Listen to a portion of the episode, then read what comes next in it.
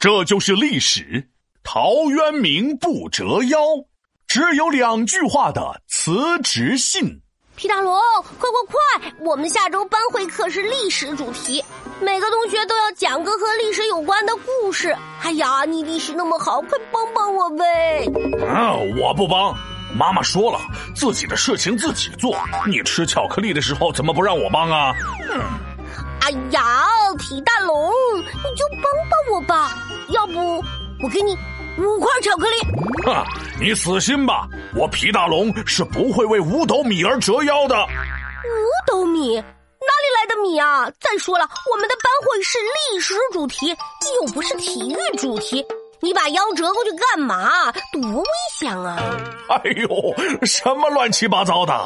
我说的“不为五斗米折腰”是一个成语，意思是比喻为人有骨气，不为金钱名利所打动。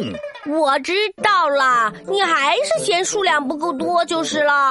这么的，我再加一块巧克力，你为六斗米折个腰，怎么样？哈哈，七斗八斗也不行。再说了，人家这里的五斗米可是有特别的含义的，不是你想加就能加的。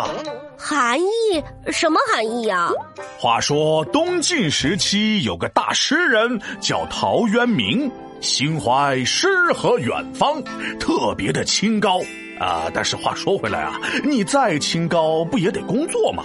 不然你吃啥喝啥，总不能每天靠吃西北风、喝露水过活呀？咋的？你是七仙女啊？于是为了养家糊口，陶渊明去到彭泽县当了个县令。这个陶渊明还挺厉害的，居然能找个县令的工作。还真是人生有能力，处处是天地。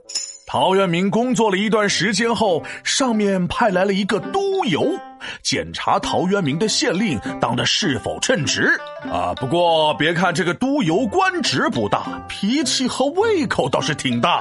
那是常常用检查做理由，其实是为了去开油。遇到问题就踢皮球，贪婪的像一只大魔牛。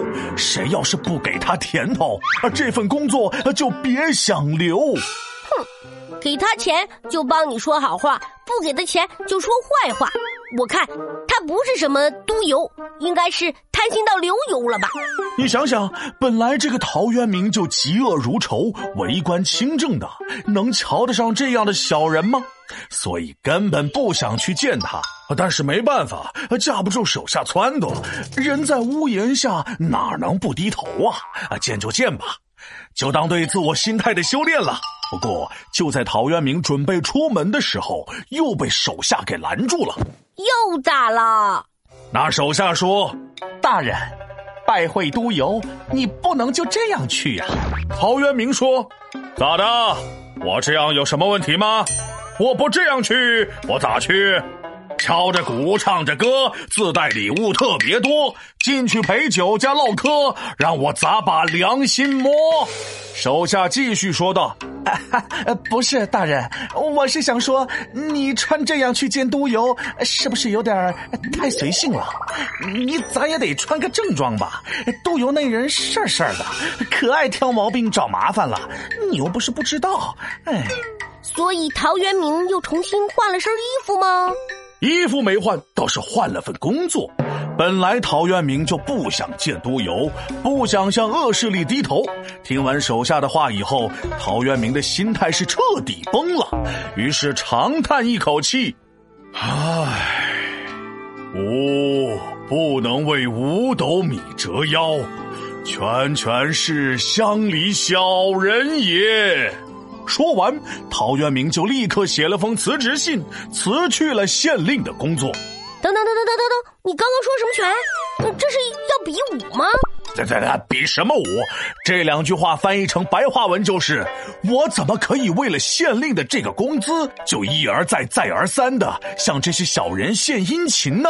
因为当时县令的工资是五斗米，所以这里的五斗米其实讲的就是他挣的钱。原来是这样啊这个陶渊明真的是太有骨气了我也要向他学习刚好你也不用为五斗米折腰了我班会课就讲这个故事了。皮大龙敲黑板历史原来这么简单。东晋诗人陶渊明写诗那是高水平不畏金钱是权贵清高骨气赢美名。